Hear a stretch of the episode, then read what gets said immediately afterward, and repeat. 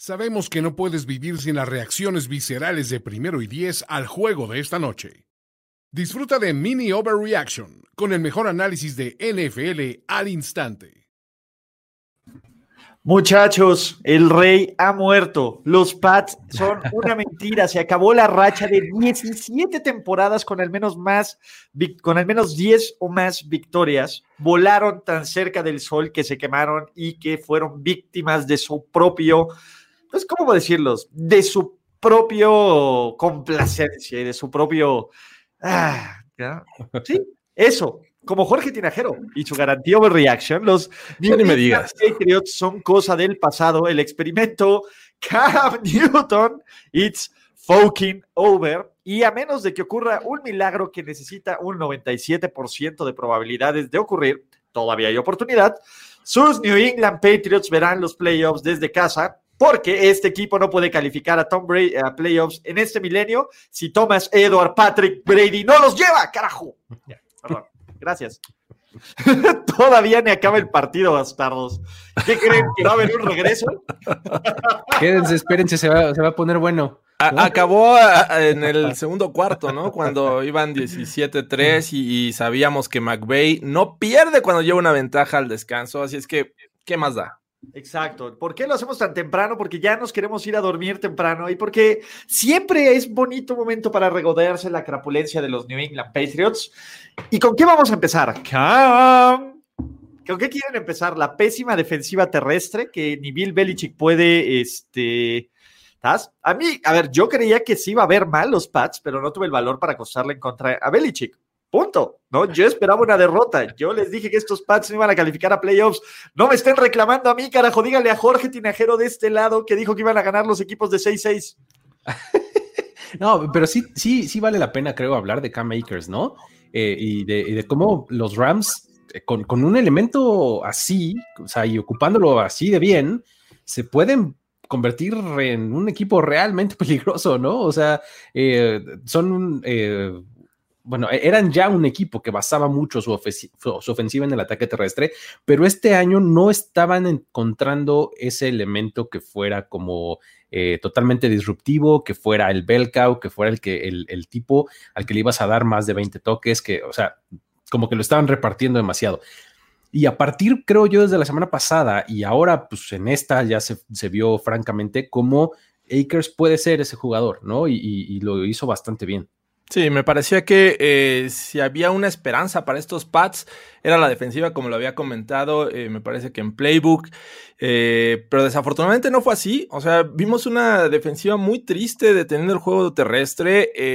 sabíamos que, los play actions eran el pan de, cada día de esta ofensiva de los Rams. Sin embargo, nunca este, pues pudieron descifrar porque hicieron muy poco del play action y lo demás fue Cam Makers. Fue una dosis de Cam Makers, fue muy efectivo. Y del otro lado, entiendo las carencias ofensivas de los Pats. Entiendo que el juego aéreo pues, no, es lo, no es lo fuerte, ¿no? Que lo suyo es el juego terrestre.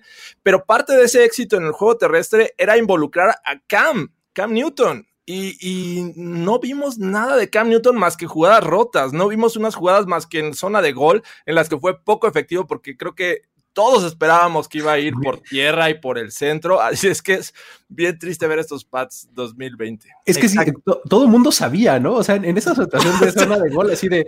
¿A quién sorprendieron? había tres jugadas y las tres involucraban a Cam Newton corriendo. no, o sea, no, había mucho. Eh, el tema es, eh, eh, pues, para los que decían, toma los malditos puntos Belichick abajo por 17. con esa pinche ofensiva, la única oportunidad que iba a estar a tres yardas de la zona de gol. No, chavos, la opción, eh, la, opción ni siquiera inteligente de sobrevivencia de sentido común era intentar meter algo. Eh, hablemos del otro coreback. Jared Goff también es malísimo. Jared Goff también es un serio problema para, para, para los Rams. De nuevo, aquí todo mundo lo sabía, todo mundo. Este juego lo van a ganar si Jared Goff no lo pierde. Y por algún momento antes del pick six de Cam Newton, Jared Goff estuvo a punto de perder, hacer de que este partido 10-0 dominado sin nada de la ofensiva de los Pats se pudiera perder. Desafortunadamente para los Pats, pues Cam Newton dijo, hold my, hold my sombrero, y mi outfit y tal. Soy hold my fedora, ¿no? Exactamente. Exactamente. no, le, vimos algunos pases realmente malos a Goff esta noche, ¿eh? O sea, este, muy abajo, este, intentional grounding. O sea, intentional grounding. O sea, realmente sí, de repente te deja rascándote la cabeza los pases que lanza este eh, Jared Goff. Digo, afortunadamente para él fue un partido que, se resolvió rápido, ¿no? O sea, como que tramitaron desde la primera mitad con el juego terrestre y no hubo mayor necesidad de que él diera más. Pero sí, de repente dices, qué bárbaro, o sea, sí dejó mucho que desear. Sí, yo me puse a, ver videos de la ofensiva de los Rams esta mañana y, este, y vi muchas jugadas que, que obviamente favorecen a un Jared Goff, ¿no? Play actions que, que lanza pases cortos o pantalla, eh, jugadas de pantalla en la que el pase realmente no es de mucho riesgo. Y entonces, mientras no lo pongas a hacer cosas más allá de, de, este, de su capacidad, creo que estás del otro lado con este Jared Goff y, y con los Rams. La verdad es que McVay vivió este juego como si fuera una revancha del Super Bowl. Vieron cómo corrió este pick six que logra la defensiva de los Rams, acompañó al jugador defensivo y pues bien, digo, finalmente los Rams dominan, buen juego, digo, defensivo a secas porque finalmente no tuvieron tanta resistencia, por ahí algunos acarreos buenos de Damian Harris este, esta noche, pero pues no, o sea, hicieron lo mínimo necesario. Mira, Carlos Gorospe dice que no hay mayor humillación que el mini overreaction empiece antes de que termine el partido. Hay una más grande, que el mini overreaction termine antes de que termine el partido. Nos queda 1.18 según esto. Nos queda 1.18, entonces, desde el punto de, los Rams, confirmábamos lo que ya sabíamos. Tienen que darle más el balón a K-Makers. Tienen una super defensa que es difícil que les puedan correr. Eh, sean McVay es un muy buen head coach y van a llegar hasta donde el margen de error llamado Jared Goff lo permita. De los Pats también confirmamos de lo que teníamos que saber, lo dijimos ayer en Playbook, el único que, de, nuevo, el único que, no voy a decir nombres porque ha arrastrado mi trasero cadavérico las primeras 10 semanas en los picks, entonces no se merece ese tema. Pero los Pats son un equipo limitado. Ya tenemos que ver, ya, ya es momento de agarrar a, Cam Newton y decirle gracias por, por mantenerlo el, la fantasía. Ya vamos a ver qué trae el muchacho. Yo esperaría que sí, ¿no? Ya, pues digo, al final en el último cuarto ya lo metieron, este, y, o sea, ¿por qué no? La verdad es que digo, ya sabes lo que es Cam Newton, ya no, no te va a dar más de lo que ya te mostró. Estás eliminado, carajo. Estás eliminado y, creo que creo, creo que tienes que ver qué hay en Stidham, ¿no? O sea, tienes cuatro juegos por delante, bueno, tres o cuatro juegos por delante. Tres, ¿no? ya se, se, acaba la temporada de los Pats. Tres y como tres series ofensivas de que le dieron hoy. Este, eh, para ver qué, qué, te puede ofrecer Stidham, ¿no? Además de lo que ya viste un poquito de él eh, antes, pero pues darle un poquito más, eh, planear alrededor de lo que él pueda o, intente hacer, ¿no? O sea, no un plan de juego hecho para Cam Newton y a la mera hora metes a Stidham, ¿no? Sino como que ya planear una semana completa alrededor de él y demás, ¿no? Pero el tema es, ¿a quién le va a lanzar Jared Stidham?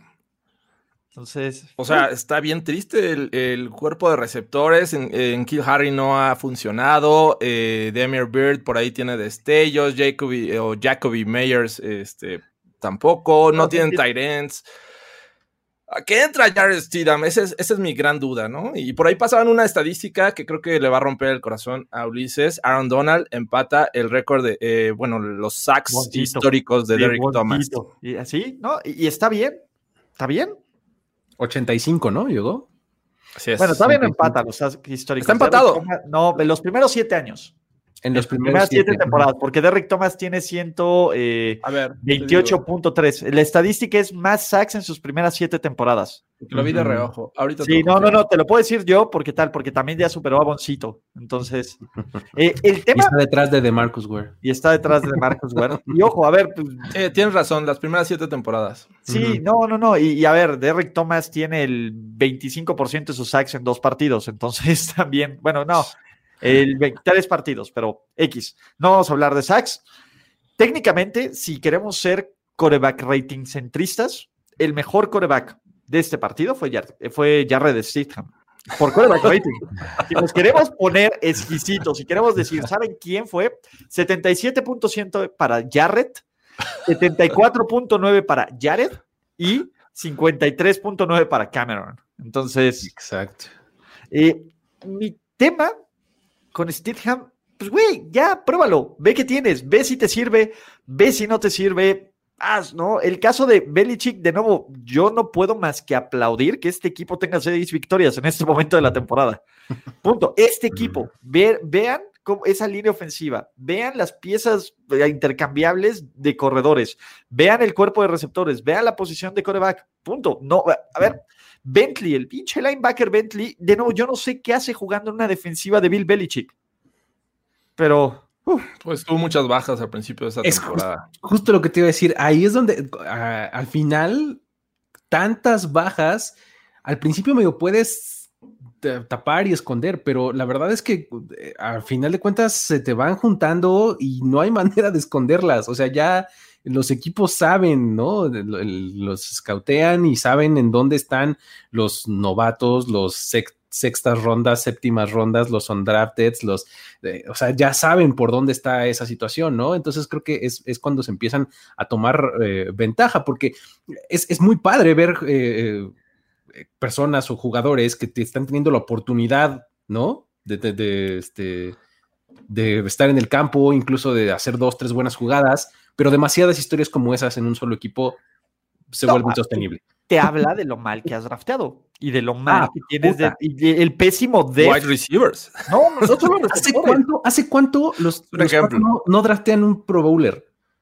¿No? Pues o sea, desde hace estoy poniendo, estoy poniendo la vara medio baja con el Pro Bowler. Probablemente desde esta generación Titular, y Chandler Jones. Probablemente. O sea, creo que estoy ahí.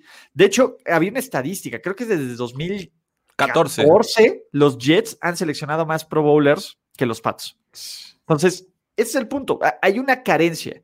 Y obviamente la carencia más grande de todas, pues fue la pieza más importante, la que cubría, sinceramente, cubría una enorme cantidad de huecos a la ofensiva, de falta de talento, le daba un margen de error más increíble a la defensa, que es Thomas Edward Patrick. Que ojo, Thomas Edward Patrick está lejos de estar en su mejor momento y aún así, él, el año pasado, con un equipo similar a esto, los tenía contendiendo y los tenía para ser el segundo mejor hasta que choquearon contra la Fitzmagic. Pero, pues bueno, al final, Belichick es muy importante, es muy bueno, pero si no tienes quien te ejecute esas genialidades, estás jodido. Sí, pues totalmente. es, un binomio, ¿no? Ahora están. No, claro, es un binomio. Pero la parte más importante es la que ejecuta. Están a dos juegos de evitar la, la temporada perdedora y cierran contra sus tres rivales divisionales. Los Bills se ve complicado. Van a perder los tres. Los Dolphins también. Van a perder los tres. Los Pats ya no van a ganar. los Jets, los van a ganar los Jets. Los Jets van a ganar el último partido de la temporada en contra de los New England Patriots. Mike, ¿Dónde queda ese tanking, Ulises? o sea, Mira, para ese momento, los Jaguars ya van a ganar uno acá. Entonces, Adam Gaze se va a ir con un Big Bang para rebotar en el coach de corebacks o coordinador ofensivo en cualquier lado acá. Porque fue el hombre que le ganó a Belichick los Jets le van a decir a los Lions y a los Browns, ahí se quedan 0-16, yo me voy. No, no, no, yo no me yo no soy la misma mugre que esta. Eh, yo no creo, estos Pats no están para competirle a nadie por esta falta de talento. O sea, no, están al nivel ni de los Bills ni de los ni de los eso sin duda de los Jets creo que se va a poner bueno. Sí, creo que no pierden contra los Jets. Yo no me atrevería a decirlo, pero sí, los otros son muy, muy complicados. ¡Eres una basura, Ulises! ¡Amas a Brady! Wait, a ver, that's a fact. ¿Y? ¿Eso me hace una basura? Jorge ama a Trump y no es una. A ver, ¿no? Ah, oh, que le... ¿Yo? Cada quien eh, sus y sus ahora, Hay fraude, hay fraude. Exactamente. Count, stop the count, count the votes. No qué hacer. Pero eh, para terminar de este lado, y obviamente vamos a hablar también de los Rams, digo, es bien divertido tirarle cake a los New England Patriots porque bye bye Patriots, ¿no? Y ya estuvo, ¿no? Después de 17 años de un dominio espectacular, ¿qué esperaban? ¿No? ¿Qué esperaban? Está bien. Entonces, eh, mi punto es, eh, ¿cuándo se van a recuperar estos pads? Dependerá muchísimo de qué seleccionen, ¿no? Y de qué pase, ¿no? Yo no creo que haya una solución a corto plazo para este equipo. Sí, se ve difícil porque, eh, digo, pon tú que el, próximo año regresen eh, muchos de los que pues, tomaron el año sabático, por así decirlo, o el que hicieron el opt-out. Este, eso por el lado defensivo te puede levantar un poquito, pero del lado del talento ofensivo es donde está el problema, ¿no? Donde, donde estamos viendo la carencia más grande. Entonces, digo, punto que puedes construir un poco sobre, sobre el corredor, sobre Harris, ¿no? Eh, que se ha visto decente, ¿no? Pero pues tienes que buscarle en la línea ofensiva, tienes que buscarle en los receptores, etc. Coreback. ¿Se acuerdan cuando Bill Belichick era tan brillante que iba a sacar un pick eh, este, compensatorio de tercera ronda por, por Cam Newton? Y al final no los ha convertido en nada. ¿No? Por todos los picks de compensatorios que han tenido los Pats, no los han convertido en nada en los últimos seis años. Pero... A esas alturas ya esperabas que tuvieran el roster eh, jugadores sólidos que te vinieran este, poniendo presión al menos a los veteranos, pero en este momento está muy, muy complicado para estos Pats. 10 Mike Bravels y no tienen ni uno. No tienen ni uno. No tienen ni uno. Ni un Rob Ninkovich, que era como medio Mike Bravels, que seguro va a ser un, un head coach regular en algunos años. Pero bueno, este, ahora, vamos al otro lado, ¿no? Vamos a hablar bien de los Rams. De nuevo, los Rams me parece un equipo maravilloso. E, e, son, los, son los Colts de, la, de la Nacional. Me parece un equipo maravilloso en casi todas las líneas, excepto en la posición más importante. Y el problema es que si lo pones a competir contra unos Saints que también me parecen mucho más completos en otras posiciones o más explosivos, o contra unos Packers, o incluso contra unos Seahawks con un Russell Wilson inspirado, ya sabes que si tú vas a poner el juego en las manos de Jared Goff, es muy probable que lo pierdan. Y es una pena porque esta defensiva es muy especial. Tiene dos de los cinco mejores o dos de los siete mejores jugadores defensivos de toda la liga. Y, además, digo, además de, de, Donald y Ramsey, que es, me imagino a los que te refieres, este, tienen eh, un muy buen desempeño de Leonard Floyd, por ejemplo, ¿no? O sea, está implementando súper bien a Donald y, Michael Rockers también se ha visto bastante bien. Digo, esta noche creo que consiguieron como cinco sacks, ya no me acuerdo, ya la estadística em, son cuatro sacks, no, seis sacks, ¿qué? Cuatro. Esta noche nomás, seis sacks. Y tercer, tercer semana consecutiva con un touchdown defensivo. ¿Qué hubo? Y creo que McVeigh sabe, ¿no? Alguien dígale algo a Juanín Juan Harry, güey. Jared Goff jugó bien hoy. No mames, no sé qué partido viste, mi hermano. Creo, creo que McVeigh sabe de las carencias de Goff y por eso le, pone un, plan de juego bastante básico para que el resto de eh, lo hagan los wide receivers y los, los, running backs. Me parece que esa es la, la, este, situación de estos Rams a la ofensiva. Incluso hasta le, puso jugadas en serie, ¿no? Este, rápidas para tomar a la defensiva este, sin, sin cambios y que tuviera que ajustar en el momento. O sea, te das cuenta cuando obviamente no confías del todo en tu coreback, ¿no? Le pones pases cortos, este, lo pones a decidir lo menos posible. Entonces creo que eso es una, una ventaja que tiene McVeigh con este equipo. Y aún así, como ya decíamos hace rato, de repente sus pases dejaban bastante que desear, ¿no? O sea, porque así de controlado como estuvo y como normalmente le gusta este, tenerlo a McVeigh, porque pues así es como funciona mejor, de todos modos de repente saca sus, sus cosas raras, ¿no? Sí. Y por ejemplo, Ulises, eh, ah, un Bills Rams, ¿no? Eh, decían, Ulises, eh, ¿ya te enamoraste de Sean McVay? No manches, yo llevo desde que llegó McVay siendo fan. Aparte, ustedes no están para saberlo, pero tuvimos nuestro momento en el Super Bowl cuando hablamos de su abuelo. ¿no? Porque, ojo, quienes no saben quién es su abuelo, su abuelo trabajó para el, el head coach más grande de la historia de este deporte. Mike Shanahan. Ah, Jorge. Bill Walsh. Bill Walsh. La parte estaba en el, front office de los 49ers. Él conocía absolutamente todo y fue una de las preguntas que más le gustó y él hasta él lo dijo durante la semana del Super Bowl. Entonces, sí, tengo mis momentos, me cae bien y ese Super Bowl yo mi pick fueron los Rams y fallé. Entonces, ya ven, no siempre se la cromo a Brady. Punto. la mayoría de las veces. La mayoría de las ojo, mira, Luis NB lo dice bien, ¿qué querés mejor coreback que Jared Goff? en el, el coreback rating no miente. bueno, Luis ama a Cara, así es que bueno, ¿qué podemos decir? Pero, eh, de nuevo, ¿qué tendría que pasar para que estos Rams regresaran al Super Bowl un par de años después?